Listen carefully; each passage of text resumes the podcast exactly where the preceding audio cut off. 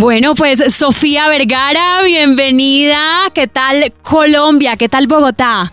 Ay, no, un sueño estar aquí, ya me voy hoy, pero pero no, o sea, con ganas de quedarme, mi familia tan brava conmigo porque no me quedo más tiempo, pero ¿qué hago? Me toca me toca seguir el tour.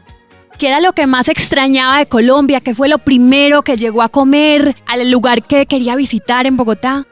Pues no alcancé a hacer casi nada, la verdad. Lo único que quería cuando llegué era comer comida colombiana, pero no tenía mucho tiempo. Entonces fuimos a un lugar cerquita y uno de mis lugares favoritos de toda la vida, Andrés Carne de Red, y me pude dar unos gustazos, pero, eh, pero me hubiera que, o sea, es, que en verdad un día no alcancé a comerme todo lo que me quería comer para, para ser sincera contigo. Griselda Blanco, la reina de la coca, la mujer más temida en el Miami de los años 70 y 80, madre villana, amante, una mujer dura pero inteligente y ambiciosa. Sofía, ¿por qué decidió contar la historia de Griselda Blanco? Eh, bueno, porque por todas esas cosas que acabas de decir, porque me pareció que, era fascinante la historia. Eh, yo yo crecí en Colombia en esa época, yo sé lo, que era el narcotráfico, los narcotraficantes, yo, yo creo que todo el mundo conocíamos de nombre y apellido a quienes eran, qué eran lo que estaban haciendo. Y yo nunca escuché que existía una mujer. Y para mí eso fue fascinante, no me lo podía creer. Y, y, me di cuenta también cuando estaba eh, investigando que no solo fue eh, pues, la novia o la, amante de, un narcotraficante, no, ella era, ella era el, capo, entonces eh, eso me, me, me, impresionó mucho y me dio muchísimas ganas de investigar quién era esta Griselda Blanco. Pues Sofía, yo creo que si algo nos enorgullece a los colombianos es poder ver su carrera, cómo se ha internacionalizado, cómo se ha mantenido durante los años y cómo ha sido perseverante para eh, ser tan aclamada en el mundo y en Hollywood. Ahora decidió hacer su propio... no, es, es, verdad, es verdad. Ahora usted decidió hacer eh, un proyecto propio para poder hacer ese rol que quería y que de pronto no encontraba, de pronto no era lo que le ofrecían. Y, y cuando uno la ve en la piel de Griselda, Blanco se pregunta sobre la preparación del personaje. Es alguien completamente opuesto a usted y requiere una gran transformación física y emocional. ¿Qué fue lo más difícil? ¿Qué fue lo que más le costó de llevar durante tantos meses tatuada en el cuerpo y en el alma Griselda? Fue todo y sobre todo el primer mes fue durísimo porque era acostumbrarme.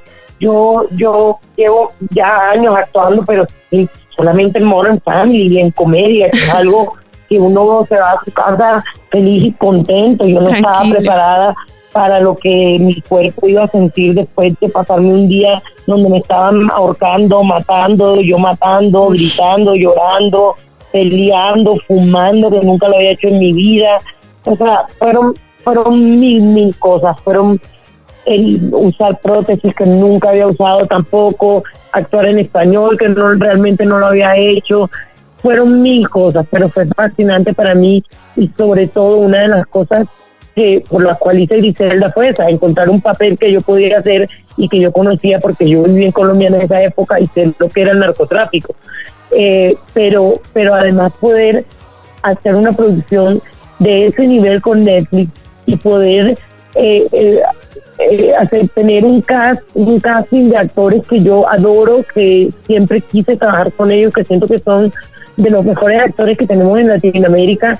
Y, y, sueño que, bueno, después de, que todo este tour y, la gente, si le gusta Griselda, eh, pueda alguno de esos actores tener la suerte que tuve yo y que sea Griselda como mi Modern Family, que le cambie la vida a alguno de esos actores y, de los que quieren este, entrar en, Hollywood y, puedan hacer lo que, lo que he logrado yo.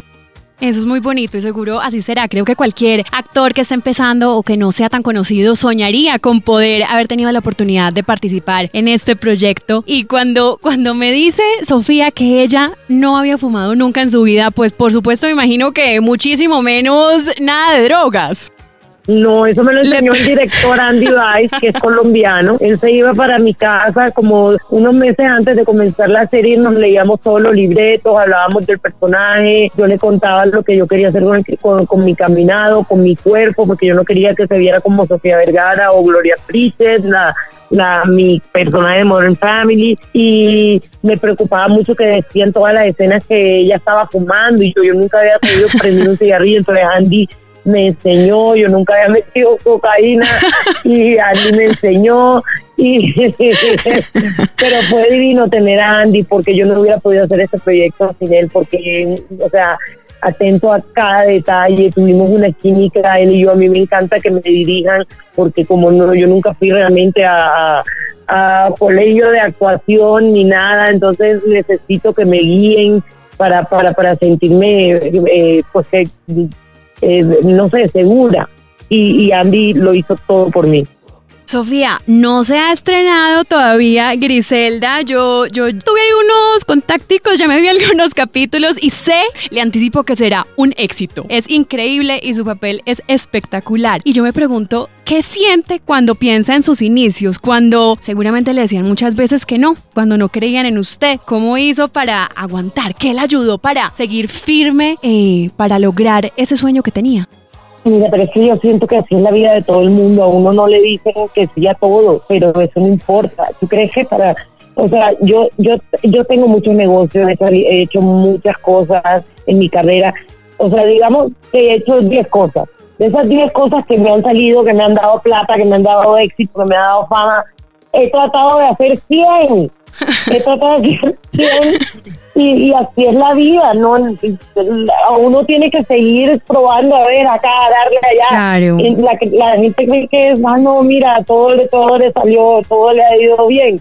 No, como me ha pasado como a todo el mundo, uno sigue pegándole por aquí, por allá, hasta que le salen las cosas. Nadie sabe lo de nadie, por ahí dicen. y sin miedo.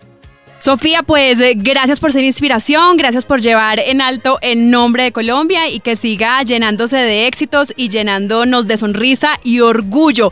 Este 2024, por último, va a ser el año de Sofía de qué? ¿De el trabajo, de los viajes, de la familia, del amor quizá?